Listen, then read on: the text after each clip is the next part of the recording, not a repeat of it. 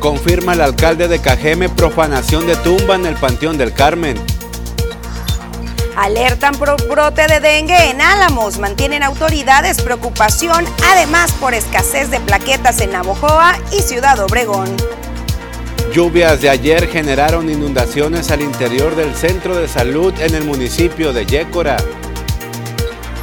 ¿Podría Argentina comprar a México el avión presidencial? Se está en negociaciones, informó el presidente de la República. Presenta el gobernador Alfonso Durazo programa integral de salud animal. Plantea crear la unidad de salud animal con la meta de lograr 20.000 esterilizaciones.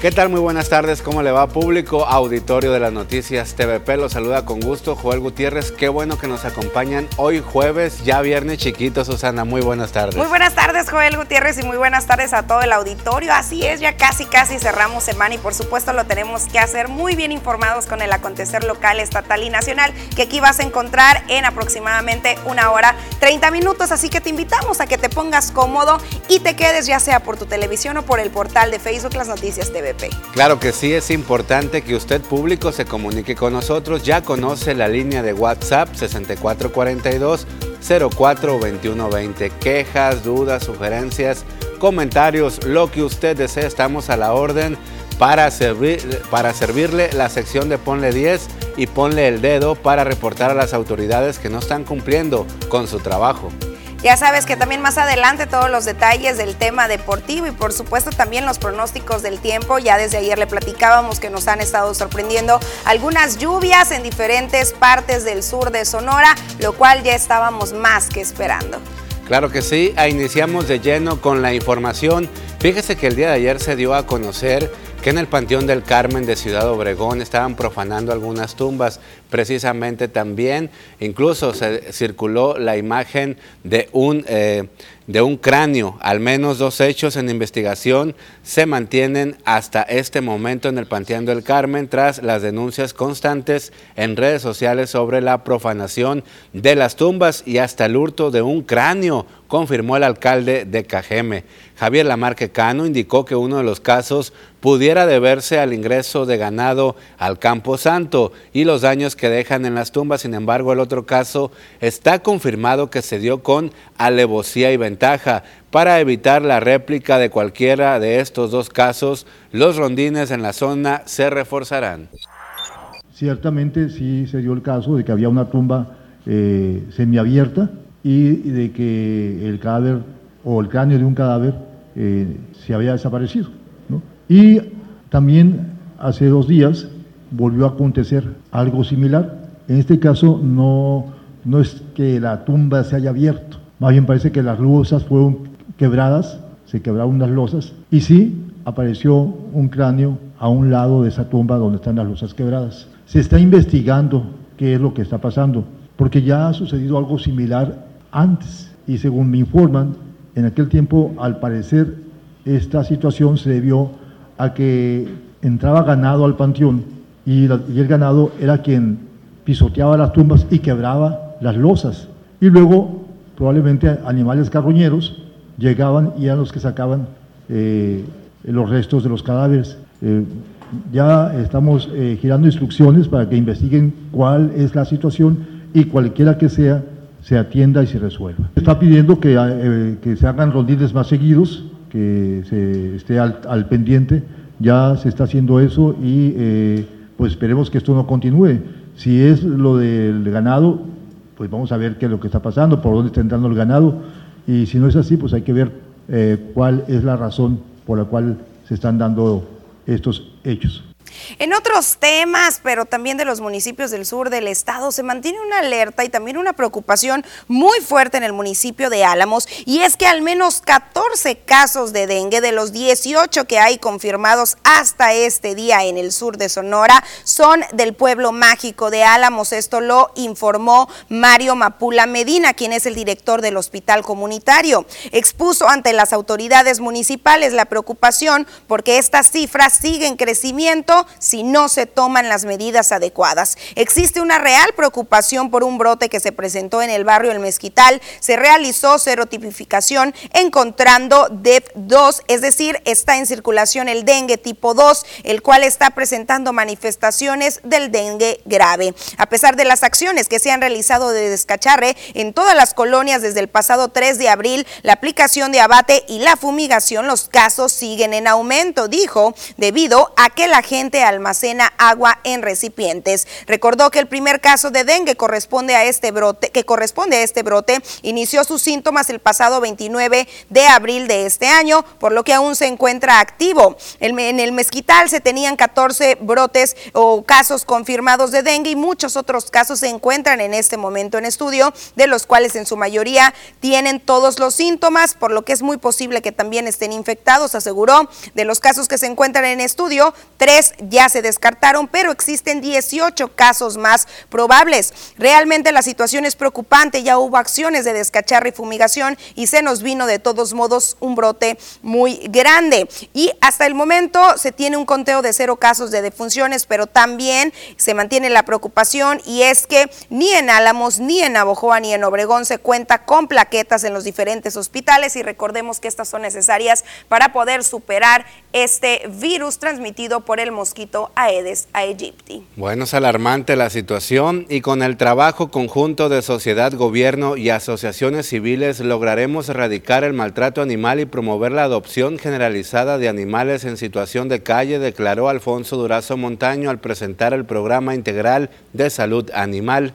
El mandatario estatal, junto a su esposa Rocío Chávez y su hija María del Mar Durazo, destacó que su familia siempre se ha preocupado por el bienestar de los animales abandonados y maltratados, por lo que, por primera vez, desde el gobierno de Sonora se elaboró un programa junto a asociaciones civiles para emprender acciones de protección animal y reducir la sobrepoblación canina y felina. Destacó que el programa busca generar conciencia ciudadana para promover la esterilización y la adopción masiva de animales en situación de calle, bajo liderazgo de las asociaciones civiles y el respaldo institucional del gobierno de Sonora.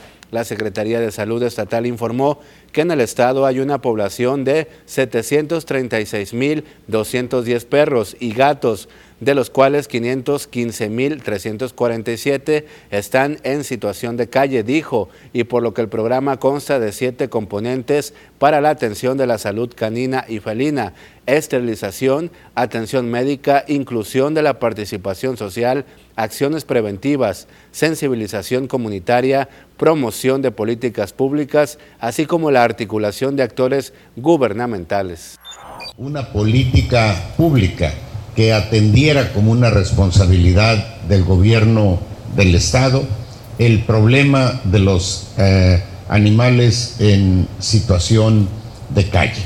Y por eso estamos aquí. Decidimos recurrir a quien eh, no solo tiene el conocimiento, la experiencia sobre lo que hay que hacer, eh, sino la sensibilidad, el compromiso, que es imprescindible para que las cosas salgan adelante. Y por eso las invitamos, los invitamos a trabajar en una propuesta conjunta. Yo les ofrezco trabajar con ustedes eh, sin eh, sin reservas, de manera muy comprometida. Ustedes saben que el gobierno tiene limitaciones presupuestales, pero en el marco de esas limitaciones presupuestales hay muchas posibilidades de hacer y todo inicia con la voluntad, con el liderazgo, con el compromiso social, con la sensibilidad respecto al, al tema. Así es que eh, estoy puesto para sumar eh, mi parte. Bueno, hablando también de salud, el presidente de México, Andrés Manuel López Obrador, señaló que se comprometió con a un año de la atención médica y los medicamentos se otorgarán de manera gratuita y universal en el sector salud, independientemente de que haya derechohabientes del ISTE e IMSS comentó que ya tienen 90% de abasto de medicamentos. Cuando llegó no había ni la mitad. Lo que había era una gran corrupción en la compra de medicamentos por eso se lanzaron muy fuerte. El mandatario señaló que se tiene ese compromiso muy claro, la atención médica para todos. Esto es estado de bienestar, el derecho a la salud, que además está consagrado en la Constitución en el artículo 4, pero es letra muerta. Habló de las cuotas que pagan por esos servicios. Es el derecho a la salud. Nada es eh, sencillo, más cuando se viene de un régimen corrupto yo no me puedo ir este, del gobierno, no quiere decir que me vaya a quedar, no. Yo considero que a más tardar en un año, ya, no me vas a poder decir eso. Bueno, cero corrupción en México. ¿Usted qué opina? Vamos a una pausa, regresamos.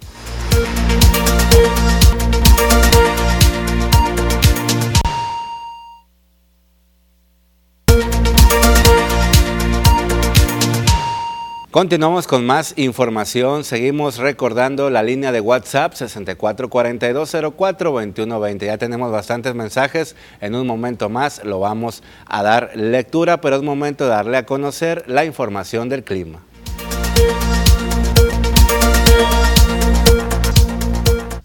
Hola, ¿qué tal y buenas tardes? Gracias por seguir acompañándonos ya en este jueves, casi fin de semana. Y nosotros estamos listos con el reporte meteorológico, primeramente para conocer las temperaturas actuales en algunos puntos importantes del país. Y comenzamos ya, como siempre, en la frontera en Tijuana. El día de hoy tenemos una condición de cielo que se mantiene soleada con 26 grados.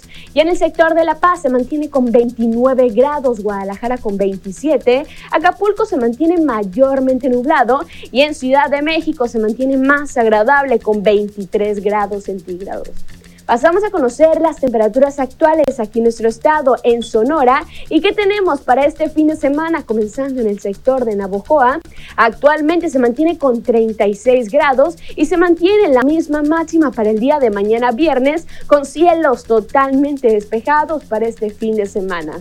Ya en el sector de Ciudad Obregón, ojo porque aquí la máxima incrementa hasta llegar a los 40 grados centígrados para el día sábado. Igual tenemos condición de cielo totalmente despejada para los próximos días en el sector de Ciudad Obregón. Continuamos ahora en el sector de Guaymas. Actualmente se mantiene con 32 grados y aquí se mantiene la misma máxima para el día de mañana y la mayor parte de la semana. Igual tenemos condición de cielo muy soleada para este fin de semana en Guaymas. Para finalizar en Hermosillo, la capital de Sonora, aquí tenemos una máxima que llega hasta los 42 grados centígrados para el día sábado con cielos totalmente despejados. Ya las mínimas que se prevén entre 24 y los 28 grados en Hermosillo. Respecto a la fase lunar, mantenemos aún en cuarto creciente la salida de la luna a las 14 horas con 25 minutos, la puesta de la luna a las 2 horas con 23 minutos, la salida del sol a las 5 de la mañana con 24 minutos y para finalizar la puesta del sol a las 19 horas con 22 minutos. Hasta aquí el reporte meteorológico. Espero que tengan una excelente tarde. Muchísimas gracias Diana Zambrano por esta excelente información. Así que va a ser calorcito algunos días y en otros días van a caer precipitaciones. Vamos a una pausa, regresamos.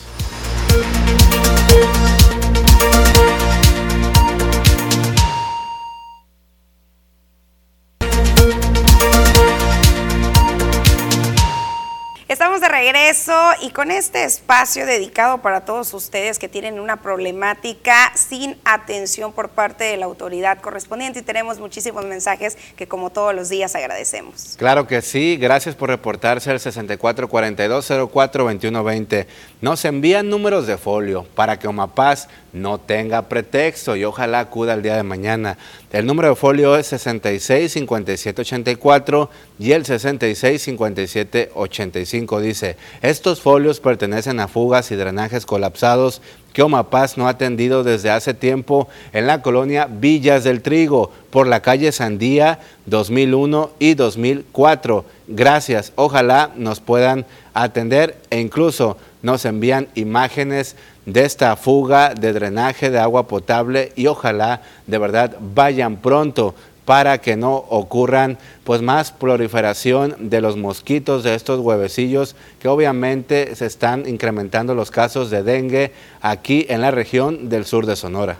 También vecinos de lo que es la colonia El Valle se están comunicando con nosotros y nos dicen, buenas tardes, les envío fotos del arbolón del parque de la colonia del Valle, aquí lo está observando usted en pantalla, que ha sido vandalizado por gente sin escrúpulos. Ve usted, al parecer este fue quemado y los vecinos decidieron ponerle este cartel o esta lona diciendo, no me quemes, estoy vivo. Claro, ahí el llamado más que alguna autoridad a la conciencia de la población, hay que cuidar estos eh, espacios verdes donde se puede recrear y también hay que cuidar todos los beneficios que obtenemos de ellos. También nos dicen que este árbol se está secando, era el árbol más frondoso del parque y volvemos a la misma. Podemos echarle la culpa a la autoridad que no pase y no riega los árboles, sin embargo, habiendo tantos vecinos a los costados, en los alrededores, pues también hay que echarle la mano a las autoridades y hay que preservar nuestras áreas. Exacto, muy buen comentario, Susana, acertado esta situación. También nos dicen buenas tardes, solo para presentar el siguiente comentario.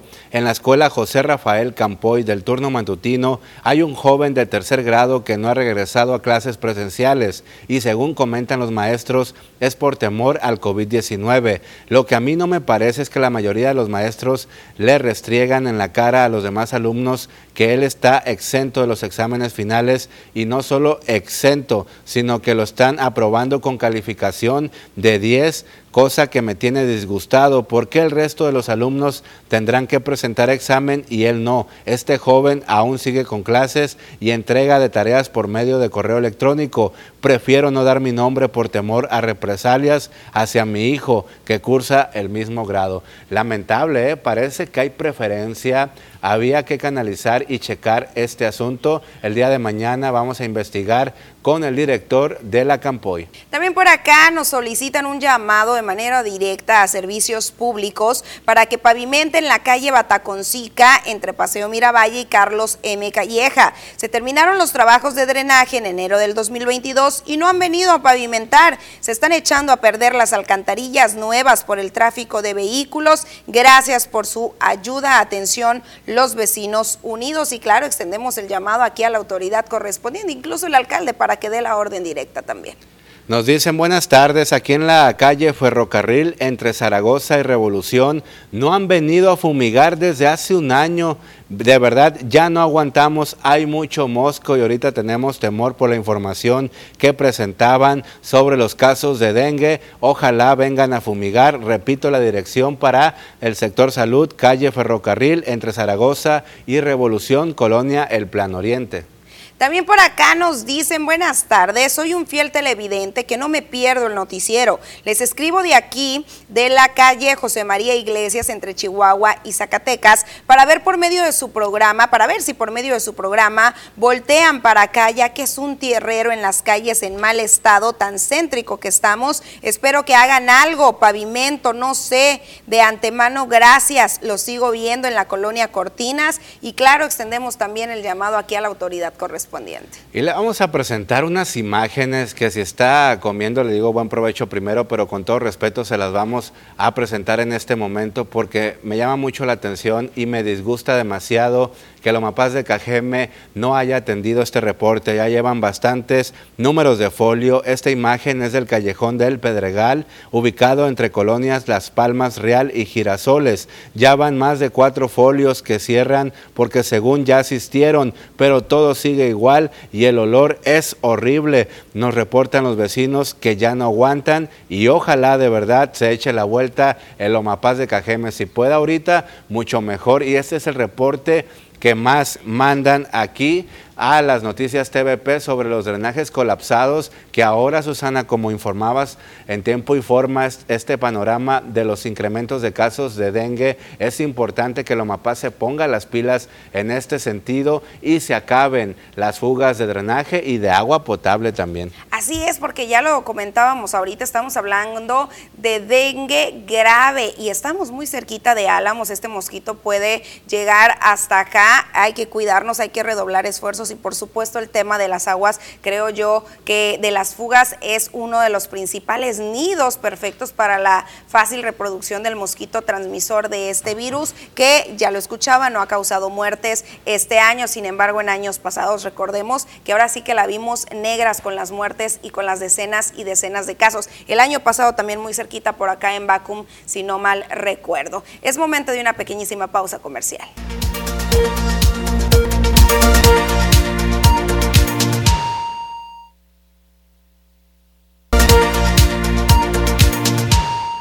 Continuamos con más información. Gracias público por permanecer en sintonía de las noticias TVP y tenemos a personal de Linguatec, al director, a Arturo Fontes, que le damos la más cordial bienvenida. Muy buenas tardes, bienvenido. Hola, hola, muy buenas tardes. Encantado de estar por acá como siempre, trayendo buenas noticias, excelentes oportunidades sobre todo. Y por qué no venir a dar a conocer el mejor curso de inglés en México, aquí en Obregón. Y vaya que sí es el mejor curso, ¿eh? porque ya tienen bastantes años, ya hay mucha gente, muchos casos de éxito que lo recomiendan al 100% porque además tienen a grandes expertos en la materia. Exactamente, ya actualmente tenemos 18 años en el mercado, tenemos más de 300 mil alumnos graduados, eh, obviamente siendo personas totalmente bilingües. El éxito de Linguatec parte de lo diferente, de, es muy diferente a lo convencional Regularmente nosotros estamos eh, acostumbrados a tomar cursos de inglés y el curso es una materia más, ¿no? Nos dan esos libros, ese material didáctico, nos están pidiendo que pasemos exámenes y a los dos o tres días de, haber eh, eh, pasado con una calificación aprobatoria el examen, pues ya completamente se nos olvidó ya todo. Nosotros acá desarrollamos una habilidad y no nada más nos basamos en poner un conocimiento para el alumno, como aprendimos a nadar, como aprendimos a caminar, como aprendimos a andar en bicicleta. Eh, la capacitación es totalmente conversacional, dinámica y vivencial, en donde buscamos que el alumno aprenda el idioma inglés de la misma manera que aprendió el idioma español, de una manera totalmente natural. Utilizamos además lo que es programación neurolingüística. Regularmente en todos los cursos, un maestro prepara una clase, llega, la expone frente al grupo y el que entendió, bueno, y el que no entendió, pues ni modo, se pasa al siguiente tema. Nosotros lo que hacemos acá es eh, detectar de qué manera se le va a facilitar al alumno desarrollar la habilidad de ser bilingüe, ya sea de manera visual, de manera auditiva o de manera kinestésica. Así aseguramos en un 100% la capacitación y todas las inversiones que se hagan para el curso en Linguatec obviamente van a tener un resultado eh, pues a la brevedad del mismo. Exactamente, son casos de éxito. Por ejemplo, si una persona decide en este momento, señora bonita que nos está viendo, usted caballero, o quiere inscribir a su hijo que tiene problemas en la escuela, porque muchas veces la materia que más reprueban, según los datos que da el sector educativo, es inglés. ¿Qué mejor que llevarlo aparte de este curso para estar al 100% y no reprobar? Incluso algún día se nos puede ofrecer, con todo el favor de Dios, ir a los Estados Unidos y no batallar al momento de ir a un lugar. Exactamente, dejemos de que no saber inglés eh, sea una barrera. ¿Cuántas personas no se pueden titular porque no tienen el idioma inglés? ¿Cuántas personas también no pueden aspirar a un ascenso laboral por la misma situación porque no, no tenemos el idioma inglés? ¿Cuánto dinero también nos ahorramos nosotros siendo personas bilingües? Los que estudiamos por lo menos en, en universidades públicas, nos podemos dar cuenta de todos los niveles que podemos pasar, no únicamente sabiendo lo que es el idioma inglés. También acá en la, en la entidad contamos con algunas empresas, tenemos convenios con empresas, este, que alumnos que son titulados, que ya terminan siendo totalmente bilingües con nosotros, ya tienen un trabajo asegurado. Eh, toda esa confianza nos la hemos ganado, obviamente por el resultado que año con año Linguatec está dando de alumnos graduados. Y ahorita que dices de las promociones, porque seguramente para el público de TVP las noticias tiene Linguatec grandes promociones, así que aproveche, tome nota también de los números telefónicos y dónde se encuentran. Claro que sí, estamos ubicados aquí en Ciudad Obregón por la calle Miguel Alemán, número 150 Altos entre Hidalgo y Allende, ahí frente a las hamburguesas de la famosa Estrellita, aquí mismo en la colonia Centro. El número celular es 6442 461966. Ahí nos pueden mandar un mensajito de texto, un WhatsApp, una llamada perdida que quieran recibir mayor información. Además también dejamos a su disposición el número de oficina 6444 142100. Para todas las personas que ahorita nos están escuchando y que quieren aprovechar una excelente oportunidad de un curso como lo es eh, aquí en Linguatec de primer nivel, vamos a dar 10 becas, 10 descuentos del 70% de descuento en el valor total del curso. Es un 70% de descuento en el valor total del curso, no en una inscripción, no en una mensualidad, en el valor total. Además, a las primeras tres llamadas no van a ser pago de inscripción. También la inscripción va a estar en cero pesos, simplemente para que la parte económica deje de ser una barrera. Y quiero regalarles un plus, quiero hacerles una oferta muy especial. A las 10 llamadas les vamos a dar su primer clase completamente gratis. Mucha gente nos puede decir, se escucha muy bonito, lo vienen y lo platican muy padre, quieren conocer el sistema de una manera práctica, la primera clase va a ser totalmente gratis y sin ningún compromiso, con la finalidad de que realmente puedan corroborar que es un curso totalmente diferente a lo convencional. Que al final cuando tomemos la decisión de ingresar en Linguatec, estemos 100% seguros que no haya ningún, ninguna barrera. Vaya. Exactamente, muchísimas gracias Arturo, de verdad es una excelente promoción que no la había escuchado antes y que el público debe de aprovechar porque estas oportunidades no se presentan todos los días. Marque a las primeras tres personas van a inscribirse totalmente gratis y a las primeras diez, ¿verdad? Es Exacto. totalmente gratuito su primera clase. Exactamente, aprovechen esa excelente oportunidad, conozcan más, no perdemos absolutamente nada con conocer eh, y experimentar algo diferente. Nosotros encantados de, de, poder ayudar a más personas a lograr metas por medio de capacitarse en algún idioma. Perfecto. ¿Cuál es la duda que más se presenta cuando te mandan un WhatsApp o te llaman? La cuestión de los horarios. Nosotros okay. tenemos horarios totalmente flexibles y programables. Cada quien va a elegir el día y la hora que va a tomar sus clases. Regularmente todas las personas me dicen, Arturo, es que yo tengo un horario rotativo de trabajo yo estudio y trabajo, la verdad no tengo mucho tiempo disponible. El Linguatec se adapta al tiempo libre de cada persona. Acá con nosotros no se van a amarrar a, a tener que dejar de hacer algunas actividades, ¿verdad? Por tomar las sesiones. Entonces, no tenga ningún cuidado por eso. Muchísimas gracias, Arturo Fonte. Nos vemos en la próxima. Que pasen bonita tarde y bienvenidos a Linguatec. Muchas gracias. Pues ahí está, hay que aprovechar esta gran promoción de Linguatec. Vamos a una pausa, regresamos.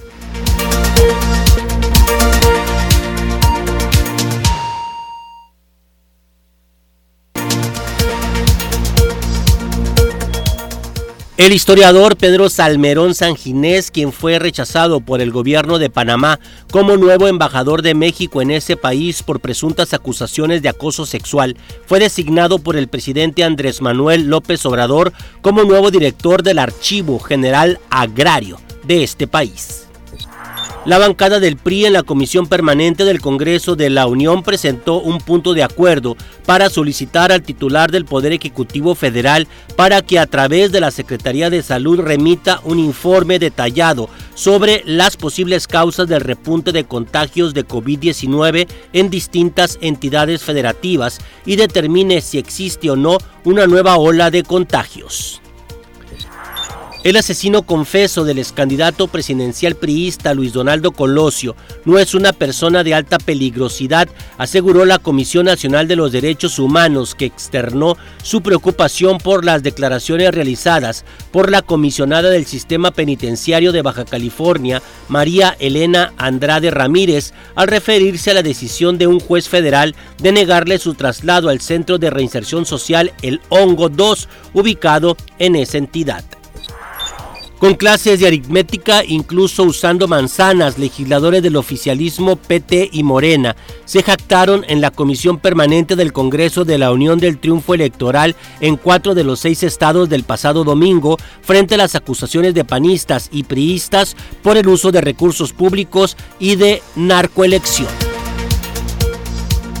Pasamos a información estatal y comenzamos en Guaymas, donde después de dos años de nueva cuenta, el Delfinario Sonora ofrecerá terapias asistidas por delfines a personas que viven con alguna discapacidad. Esto lo dio a conocer Hermán García Luna. El director de esta institución manifestó que, gracias al interés del gobierno de Sonora por tener espacios que ayuden a las familias, sobre todo aquellas que tienen integrantes con alguna discapacidad, se logró recuperar este servicio. Informó además más que con la finalidad de apoyar a las personas en situación de vulnerabilidad económica, se ha implementado el programa Abre tu Corazón, enfocado en promover la participación de instituciones de gobierno y empresas socialmente responsables mediante el patrocinio y o donación de terapias asistidas por diferentes familias de sectores desprotegidos. Explicó que las terapias comprenden cuatro sesiones que consisten en trabajo en piso y en estanque, las cuales se imparten los días lunes y martes por la mañana y por la tarde, previa valoración médica y revisión del diagnóstico del paciente que avale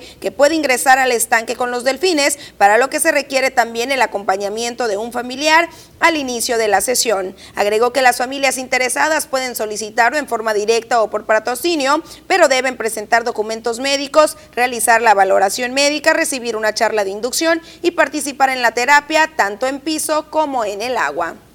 Y en el municipio de Yécora, la Secretaría de Salud de Sonora informó que la lluvia que se presentó el día de ayer miércoles en ese municipio inundó el centro de salud pues el techo había sido retirado para colocar uno nuevo. La dependencia estatal indicó que el techo fue retirado para colocar el nuevo al siguiente día, sin embargo, al presentarse la lluvia dañó las instalaciones.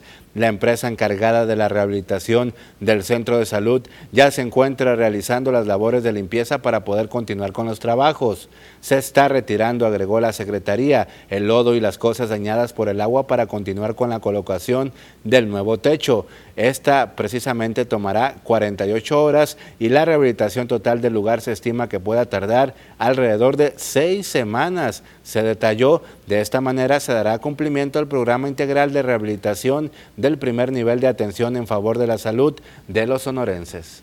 Pasamos a Nogales, donde con el fin de que se liberen recursos emergentes de la federación, Nogales buscará ser declarado como zona de emergencia. Al igual que en otras zonas del estado de Sonora, este municipio se ha mantenido con los fuertes estragos de la sequía, expuso el alcalde Juan Jim Nogales ante regidores y funcionarios. Se están haciendo sugerencias para que se realice una campaña de difusión para dar a conocer a la ciudadanía los horarios de tandeo y la entrega de agua potable por medio de pipas en las zonas en donde el vital líquido no alcanza a llegar por medio de las tuberías, comentó en la pasada sesión ordinaria del Pleno del Cabildo y en reunión con los titulares de Protección Civil, de Servicios Públicos, OMAPAZ y de la Secretaría de Infraestructura, Desarrollo Urbano y Ecología, se emitieron otras ideas, mencionó, para definir las estrategias a tomar respecto a la temporada de estiaje. Y ahora es momento de conocer la noticia internacional. Mientras el Estado mexicano defiende al gobierno nicaragüense por no ser bienvenido en la cumbre de las Américas, en Europa los eurodiputados exigieron un alto a la persecución que enfrenta la oposición, la prensa y la sociedad civil en la nación centroamericana. El reclamo fue emitido desde el hemiciclo de Estrasburgo, donde fue adoptada la quinta resolución de la actual legislatura por abusos cometidos por el régimen del presidente nicaragüense Daniel Ortega. El saldo del atentado contra una iglesia católica en el suroeste de Nigeria aumentó a 40 muertos, entre ellos numerosos niños, según un nuevo balance difundido por las autoridades locales. La matanza tuvo lugar durante la misa matutina de la iglesia de San Francisco en la localidad de Owo, una región en que resulta poco habitual el accionar de atentados yihadistas y otras bandas criminales. Un pediatra narró este miércoles a los miembros del Congreso el horror que vivió el pasado 24 de mayo, día de la masacre en una primaria en Uvalde, Texas. El doctor Roy Guerrero describió cómo vio a dos niños cuyos cuerpos fueron pulverizados por las balas disparadas contra ellos, decapitados, cuya carne fue desgarrada. Dijo que la única pista de sus identidades fueron los pedazos de ropa de dibujos animados salpicados de sangre que aún se aferraban a los cuerpos. La frontera está cerrada, no se arriesguen. Es el duro mensaje que mandó Brian Nichols, subsecretario estadounidense para América Latina, a la mayor caravana de migrantes de los últimos años que transita por el sur de México con destino a Estados Unidos. En entrevista, el funcionario explicó que durante la novena cumbre de las Américas, que se celebra esta semana en Los Ángeles, California, su gobierno busca acuerdos para frenar los flujos migratorios en el continente y está en contacto con varios países para que acojan a refugiados.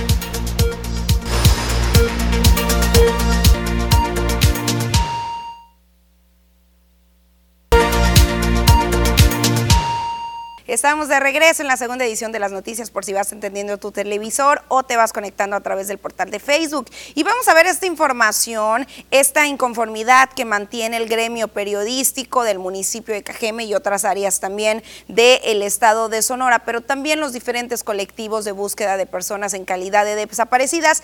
Esto después de la activación prácticamente de la ley Ingrid al que por cualquier medio y fuera de los supuestos autorizados por la ley Ingrid recién aprobada en el Congreso del Estado, audio grave, comercialice, comparta, difunda, distribuya, entregue, exponga, envíe, filme, fotografía, intercambie, oferte, publique, remite, reproduzca, revele, transmita o videograve imágenes, audios, videos o documentos de cadáveres o parte de ellos que se encuentran relacionados con una investigación penal, se les impondrá de 4 a 10 años de prisión y multa.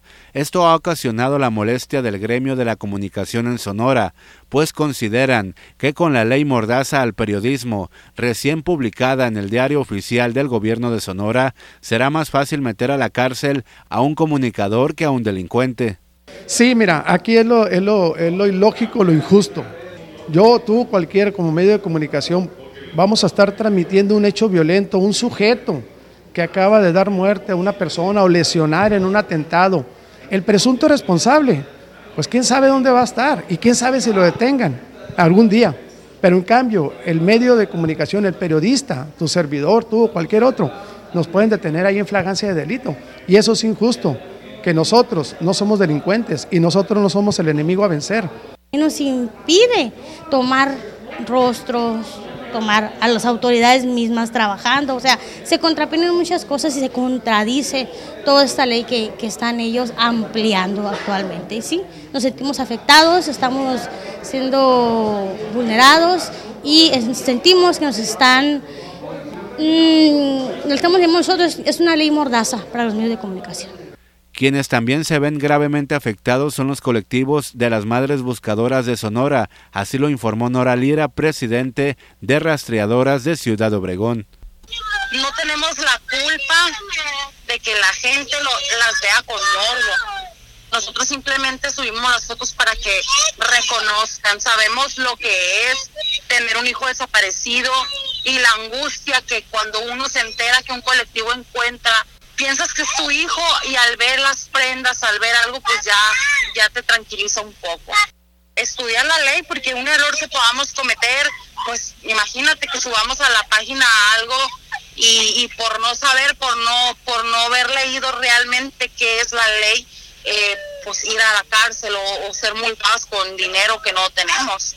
Esta situación, el alcalde de Cajeme, Javier Lamarque Cano, emitió esta mañana su opinión al respecto. Indicó que la ley no contrapone los derechos de la libre expresión ni la búsqueda de personas en calidad de desaparecidas. Tengo entendido que lo que se está eh, prohibiendo es mostrar imágenes eh, de los cuerpos eh, en cualquier situación, o sea, ya sea en el lugar de los hechos, ya sea porque lo tiraron en otra parte, o sea, en cualquier situación, eh, imágenes de los cuerpos. De repente pareciera que se convirtió en un hobby, en un deporte, el estar exhibiendo eh, fotografías de cuerpos desmembrados, eh, colgados, descapitados, decapitados, este, en fin, de repente ese tipo de imágenes caían en manos de quien sea, no necesariamente de comunicadores, podían caer en manos de quien sea y las difundían por todos lados y ese, esas imágenes creo yo que tenían dos propósitos, o provocan dos situaciones. Eh, de un lado, por supuesto que te provocan temor en la sociedad, en la gente.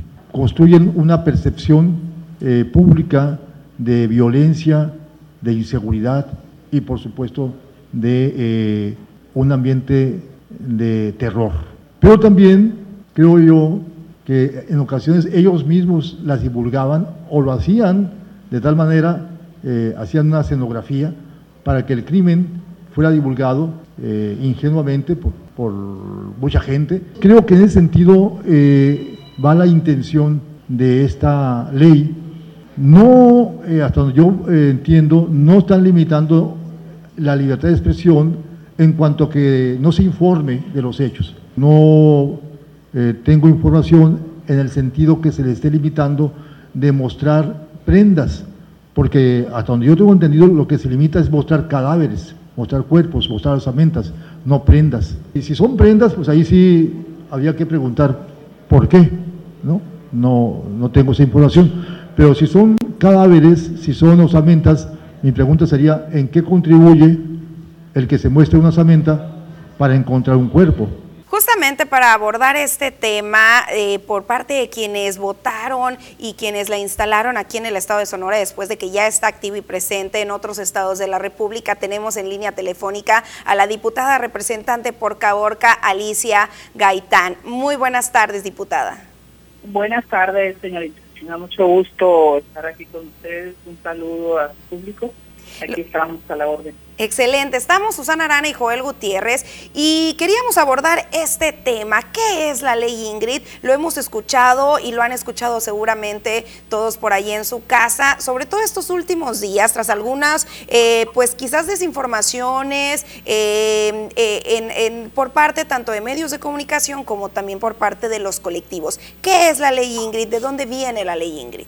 Bueno, voy a a platicar un poco los antecedentes de la ley Ingrid. No sé si usted recuerda que, no sé si el año pasado o hace dos años, eh, esta joven este, eh, que fue mutilada en la Ciudad de México por su pareja, eh, eh, Ingrid Escamilla, no sé si ustedes recuerden, este, hubo una indignación por parte de la población y por parte de las feministas donde eh, se decapita esta joven, pero empiezan a surgir en las redes sociales eh, decapitada la joven. Entonces, a raíz de eso, eh, usted ha de saber que yo realizo parlamentos abiertos en legislatura pasada y en esta. yo hago parlamentos para que la sociedad de todos los sectores, mujeres, empresarias, mujeres profesionistas, jóvenes activistas, feministas, lleven sus inquietudes al Congreso del Estado. Dentro de estos trabajos surge eh, la inquietud de cómo ahorita en la actualidad era una falta de respeto exhibir los cadáveres decapitados rolando en las redes sociales y, de hecho algunas eh, familiares, algunos padres de familia, madres principalmente, comentaban que era muy triste que muchas veces ellos no podían ver los cadáveres porque les sellaban los cajones y que a los días ellos veían en las redes sociales su, el cuerpo de sus familias y que es muy doloroso este, ver esa situación, que esto ya se había convertido en un morbo de estarlo subiendo a redes sociales y que pues no respetaban los cadáveres. Entonces, pues a raíz de eso nos dimos a la tarea de empezar a investigar, de empezar a trabajar esta iniciativa. Y bueno, he de decirle que no es eh, una ley mordaza, esto no va para los periodistas, esto va para los investigadores, los, los peritos, porque son los primeros que están en los hechos y son los que suben las, las imágenes a, a, las redes. Entonces, eh, creo que hay que respetar los cadáveres. Y mucho menos va a ir para las buscadoras porque ellas cuando encuentran a sus cadáveres ya muchas algunas tienen años otras tienen meses pues difícilmente se puede reconocer un cadáver de ellas y no es para ellas.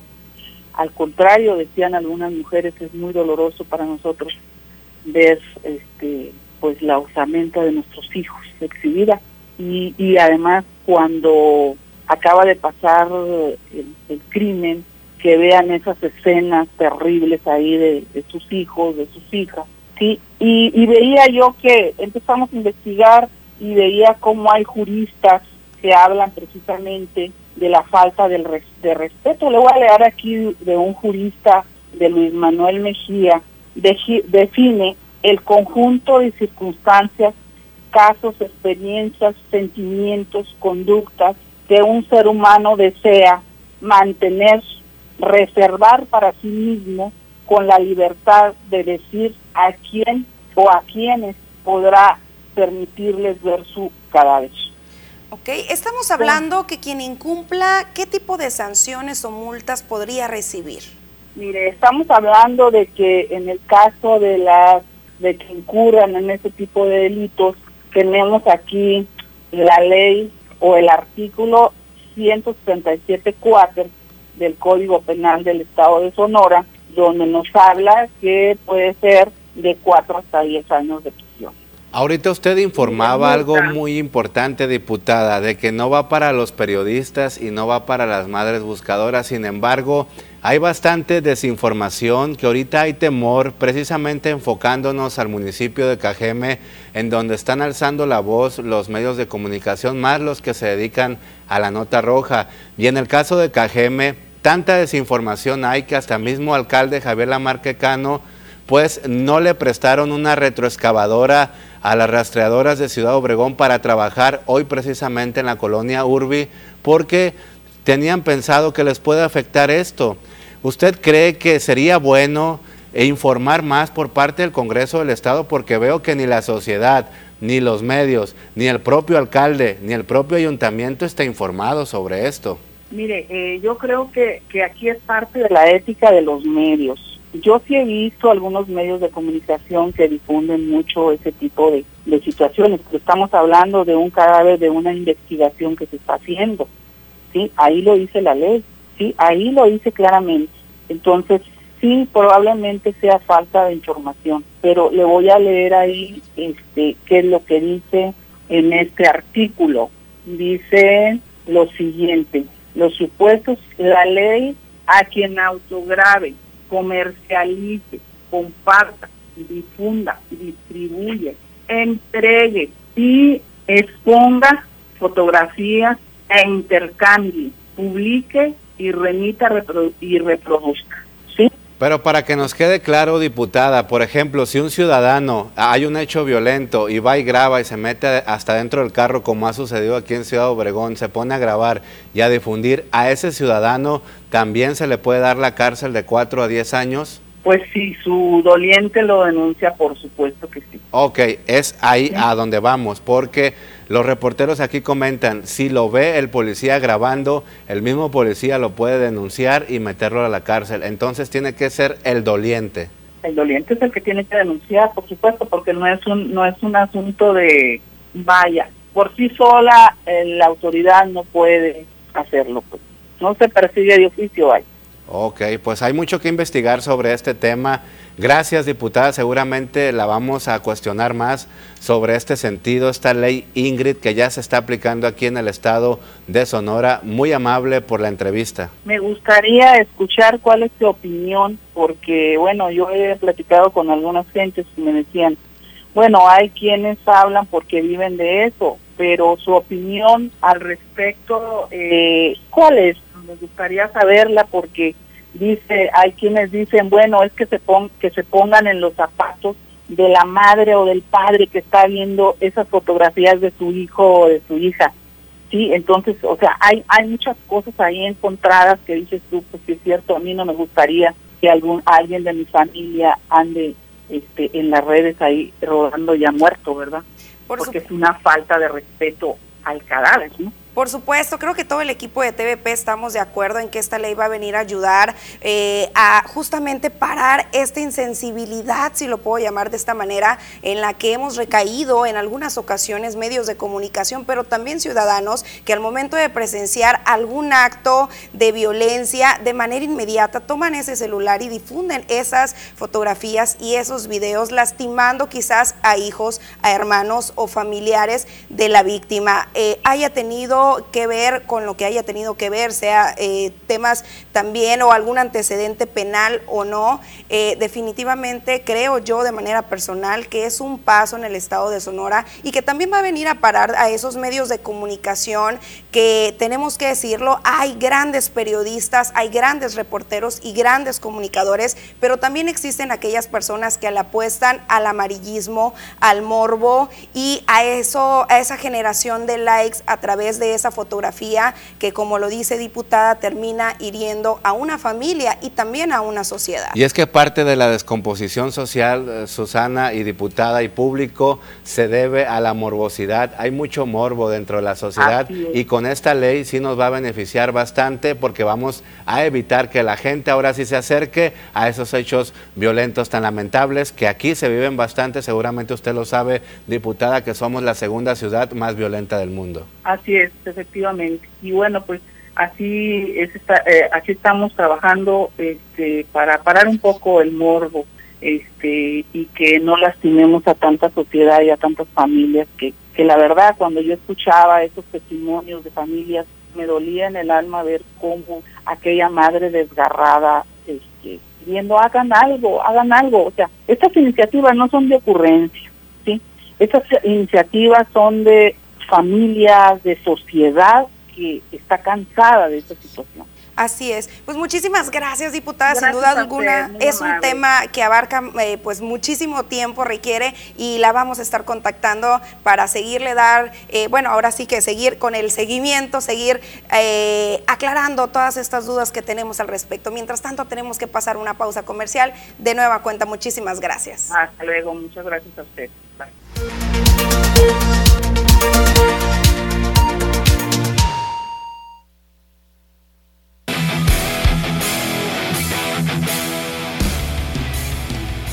Es momento de conocer todos los detalles del ámbito deportivo con Alfonso Insunza, que ya está listo. Buenas tardes, amigo Poncho. ¿Qué tenemos de información deportiva? Hay bastantes logros para México. Exactamente, ¿no? Vamos a platicar de los mexicanos en el béisbol de las grandes ligas. Continúan cuando no es uno, son otros. Tal es el caso del día de hoy. Ayer fueron destacados algunos, hoy otros. También platicar de cómo van las finales de la NBA. Y es que se jugó el partido número 3 entre el equipo de los Boston Celtics y el conjunto de los Warriors de Golden State de San Francisco. Y por supuesto, los detalles del juego número 2 de la postemporada entre los halcones de Ciudad Obregón y los Rayos de en la Arena Itson, porque el día de ayer se eh, llevó a cabo el partido 2, donde se quedó con la victoria el conjunto obregonense. Pausa porque más adelante van a jugar en la Arena Sonora en Hermosillo. Todos los detalles a continuación, compañeros. Adelante. Muchísimas gracias, Joel. Vamos entonces con la información y es que en el béisbol de las grandes ligas Sigue Andrés Muñoz, el plebe, lanzando lumbre. Y es que abanicando gente con una entrada sin daño, ponchando a José Altuve, haciendo elevar a los bateadores, pero sigue efectivo este muchacho nativo de los Mochis, Sinaloa, saliendo avante, haciendo un gran trabajo monticular ahí. Y cada vez que sube a la loma de los disparos, es raro ver que este joven pueda fallar encima de la loma de los disparos. Así entonces Andrés Muñoz haciendo abanicar a José Altuve, haciendo que más bien lo dejó parado viendo eh, cómo la pasaba ese lanzamiento de 84 millas por hora. Por otra parte, Manny Bañuelo lanzó dos entradas con el equipo de los Yankees de Nueva York, haciendo un gran trabajo, poncha a dos rivales, no permite carrera y ahí está Manny Bañuelos viviendo el sueño que, bueno, con el que soñó, valga la redundancia, desde hace 13 años que lo firmó en las ligas menores el equipo de los Yankees de Nueva York y que después de 13 años cumplió el sueño entonces de poder llegar al equipo grande de los bombarderos del Bronx. Felicidades, por supuesto, a Manny Bañuelos que continúa en plan ascendente con el equipo de los Mulos de Manhattan. Por otro lado, Luis González dio el imparable con el cual el equipo de los Gigantes de San Francisco dejó en el terreno al equipo de los Rockies de Colorado. Entre comillas, porque dio el imparable, el corredor ah, se había detenido en la tercera base. Sin embargo, con el error del jardinero que no pudo controlar la esférica, el corredor de la antesala se vino al Pentágono y terminó anotando la carrera de la quiniela para que el conjunto de los gigantes de San Francisco se quedaran con la victoria y dejaran en el terreno al equipo de los Rockies de Colorado que están batallando muchísimo en el oeste de la Liga Nacional tratando de llegarle a los padres y a los Dodgers de Los Ángeles, que son los que están mandando en esa división. Por otro lado, el potosino Jesús Cruz cerró la novena entrada con los Bravos de Atlanta y ponchó a un bateador. No hubo un rescate porque obviamente la ventaja era bastante amplia para el equipo de los Bravos de Atlanta que se medían en juego de Interliga al equipo de los Atléticos de Oakland, un equipo del este de la Liga Nacional ante uno del oeste de la Liga Americana. Ahí está entonces un duelo atípico, pero bastante, por supuesto, entretenido. Y ahí está este hombre, el potosino, que se queda con otra buena actuación con el conjunto campeón de la Serie Mundial pasada y que todavía tienen la etiqueta de campeones. Por otro lado, los Toros de Tijuana continúan en plan ascendente en la búsqueda del bicampeonato en la Liga Mexicana de Béisbol. Se quedan con la serie frente al equipo de los Olmecas de Tabasco. Jesús Pirela sellaba el triunfo frente a el equipo de los Olmecas de Tabasco. El equipo Bravo entonces se queda con la serie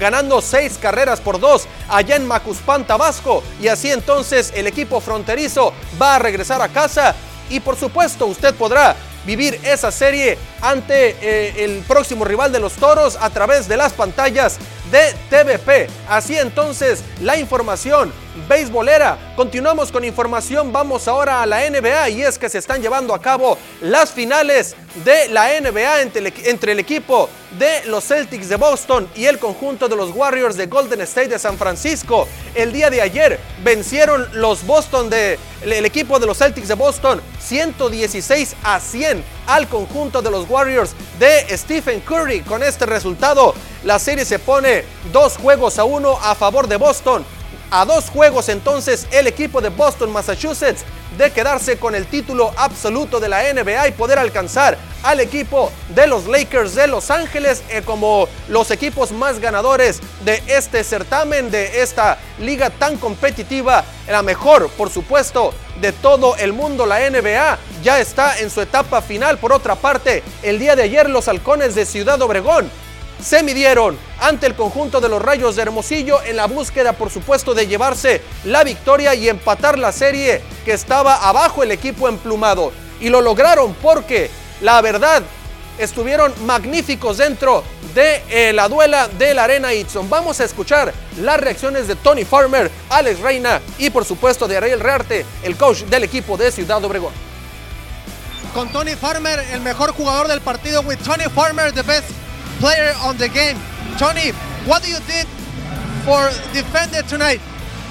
Honestly, first off, uh, Jarvis Summers was the best player of the game, MVP today. But um, honestly, um, I just wanted to come out, play defense, play more aggressive, um, and get the win. Él dice que tuvo que defender a los mejores jugadores por toda la ofensiva que traía el equipo de los Rayos de Hermosillo. Uh, Tony, uh, what do you think about this series? It's tight tonight. Está empatada esta noche esta serie. Um, it's a great series. Uh, we have to um, get ready to play three games at their house, so we just got to be prepared to uh, win. Él dice que tiene que ir a la casa de los Rayos de Hermosillo a ganar allá tal y como lo hicieron ellos aquí en la casa de los Halcones de Ciudad Obregón. Uh, finally, um, something to say for the people, algo que decir para la gente. We need all the help we can. The crowd is amazing. We doing this for Obregon, so let's go Halcones. Él dice que tienen que venir a apoyar a la Arena Itson y que quiere mucho a la noble afición de Ciudad Obregón. Thank you so much, Tony. Gracias, muchas gracias. Thank you, gracias, gracias. Creo que este, este, juego salimos más enfocados, más enfocados en lo que teníamos que hacer en defensa y más eh, hicimos buena defensa y influyó la, la ofensiva. Salir igual, mentalizados, agresivos en defensa y si salimos así, la, la ofensiva sale sola. Pues era lo que teníamos que hacer, salir enfocados en defender a quién teníamos que defender y cómo lo teníamos que defender. Que siga viniendo, vamos a dando lo mejor que podamos dar para seguir en, esta lucha y si Dios quiere un campeonato más. Creo que jugamos mucho mejor al básquet, nos pasamos mejor la pelota, nadie abusó del juego individual y bueno, se vieron los resultados en, el score final, sobre todo en el segundo tiempo que, pudimos encontrar algunas situaciones de ventaja en el poste bajo con Jimmy los tiros de Jarvis, así que bueno, muy contento. Eh, Alex nos dio una mano muy grande también. eh, la verdad que hay que estar preparado en playoff. Cualquiera puede ser factor en, un- en una noche y hay que estar preparado para eso. Que tenemos que volver a jugar en equipo. Que no somos un. eh, Halcones no es una. No es este año un equipo donde hay un jugador que, que nos va a llevar al campeonato. Al campeonato vamos a ir como equipo. Un día se va a destacar uno, otro día se va a destacar otro y, cuando, cuando abusamos de... Ahí están las palabras de Ariel Riarte, el coach de Ciudad Obregón, de Tony Farmer y también, por supuesto, de Alex Reina, dos jugadores muy, pero muy participativos el día de ayer con el equipo de Halcones de Obregón que van a la ciudad de Hermosillo a intentar, por supuesto, tener una digna actuación y regresar la serie a casa, evitar ser eliminados ante el equipo capitalino allá en la ciudad de Hermosillo. Hasta aquí la información, compañeros. Regresamos con ustedes con más noticias. Amigos, se vivió de verdad un gran ambiente. Poco a poco la gente va aceptando este deporte de básquetbol porque sin duda alguna aquí somos más beisbolistas, pero también el, el básquet va cobrando fuerza. No, sin lugar a dudas, se vivió un ambientazo en la Arena Itson el día de ayer y obviamente la gente salió con un grato sabor de boca después de la gran actuación del equipo, empataron la serie y bueno, a esperar, como decimos, los resultados en el juego número 2 y 3, juego 3 y 4, perdón, frente al equipo de los Rayos de Hermosillo. Con esto, amigos, llegamos al final de la información deportiva el día de hoy. Quédense con más información aquí en las noticias.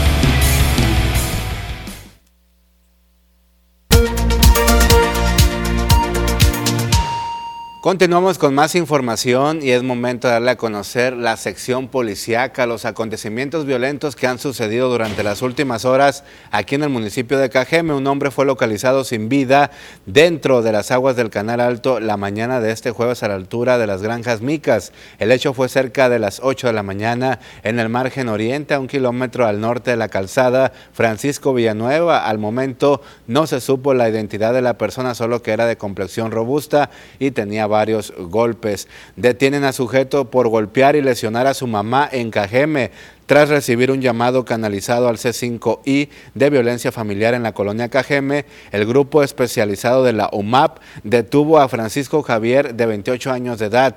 Elementos de la policía municipal arribaron al lugar de los hechos donde se entrevistaron con la afectada, una mujer de 70 años quien informó a los oficiales que minutos atrás su hijo la había agredido físicamente y verbalmente. Un cuerpo enterrado fue localizado a escasos metros del Paseo Los Álamos del municipio de Cajeme, este en otro hecho. Elementos de la Sedena al realizar recorridos por el lugar fueron avisados sobre unas prendas de vestir con manchas de sangre. Al llegar elementos de la Policía Municipal acordonaron el área para la extracción del cadáver en calidad de desconocido. Se dijo que la víctima es del sexo masculino y vestía pantalón de mezclilla y playera roja.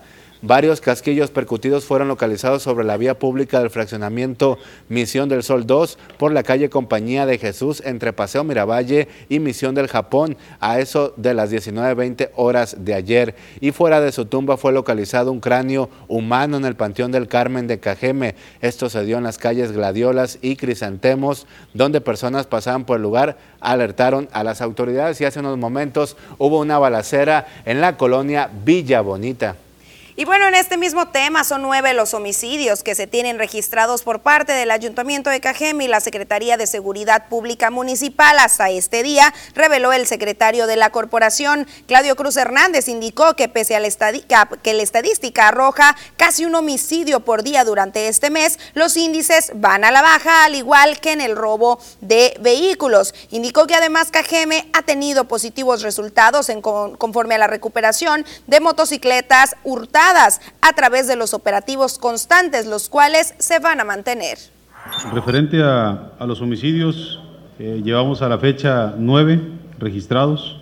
Eh, el día de hoy se dio una, un descubrimiento de un cuerpo flotando sobre el canal. Hasta ahorita Fiscalía no ha establecido exactamente cuáles fueron las causas que, que ocurrieron, pero este, no, al parecer no tiene signos de violencia el cuerpo localizado ahorita en las, en las aguas. Por lo tanto, tenemos nueve, nueve homicidios ahorita en lo que va del mes. Continuamos trabajándole para, por lógico, para que esa cifra no, no aumente. Eh, estamos ahí en las coordinaciones con las diferentes eh, autoridades federales y estatales para que podamos contribuir de una manera pues a una rápida reacción en base a, la, a las situaciones que se estén presentando ahorita en la ciudad. Lo que es el comparativo del, del primero de enero del 2021 al primero de, de a, a, la fecha y del primero de enero a, de este año tenemos una, una disminución de un 23% en homicidios. Tenemos ahorita un registrado prácticamente un aumento de un 20% en cuestión de los homicidios. Tenemos dos más a la fecha, o sea, del primero al 9 de, de junio. Eh, teníamos siete el año pasado, ahorita tenemos nueve, pues es lo que estamos trabajando, pero en comparación con todo, el, con todo lo que va del año, tenemos una disminución en general. El subsecretario de Seguridad Pública en México, Ricardo Mejía Bardeja, dijo que la conferencia mañanera de este jueves, el asesinato del sinaloense Luis Enrique Ramírez, no está relacionado con su actividad periodística. Mencionó que ya tienen a varios identificados como presuntos responsables de quitarle la vida el pasado 5 de mayo. Dijo que se identificó una línea de investigación por parte de la Fiscalía General de Sinaloa, una línea de investigación sólida que ha logrado precisar que el homicidio del periodista no fue por su actividad profesional o periodística, sino que corresponde a otras causas. El funcionario federal comentó que tras identificar a los dos presuntos responsables, se giraron las órdenes de aprehensión. Y gracias a las técnicas de investigación ya se tienen identificados a dos presuntos responsables de este crimen, quienes ya cuentan con órdenes de aprehensión ya está la persecución y la búsqueda para ejecutar estos mandamientos judiciales. También en temas nacionales, Andrés Manuel López Obrador, presidente de México, aseguró que si a Argentina le interesa la aeronave TP-01, el gobierno de ese país puede entregar 30 millones de dólares de anticipo y hacer un convenio hacia adelante en, la, en el cual México incluso podría aceptar alimentos. Esto lo señaló tras ofrecer en venta el avión presidencial a Argentina. El mandatario federal aclaró que este acuerdo iría más allá de su sexenio, tiene que ser un acuerdo de Estado incluso entre los bancos. En caso de no vender la aeronave por lujosa y extravagante, el presidente dijo que le entregaría a la Fuerza Aérea Mexicana para que lo maneje como parte de la empresa que estará a cargo de los aeropuertos de Tulum, Chetumal, Palenque, Felipe Ángeles y el Tren Maya. El presidente de México dijo que en tres meses se dará a conocer si se concreta la venta con Argentina o no. Ya hemos llegado al final de este espacio informativo. Agradecemos mucho su preferencia. Pase usted una excelente, pero excelente tarde. Recuerden que nos vemos mañana en punto de la 1.30.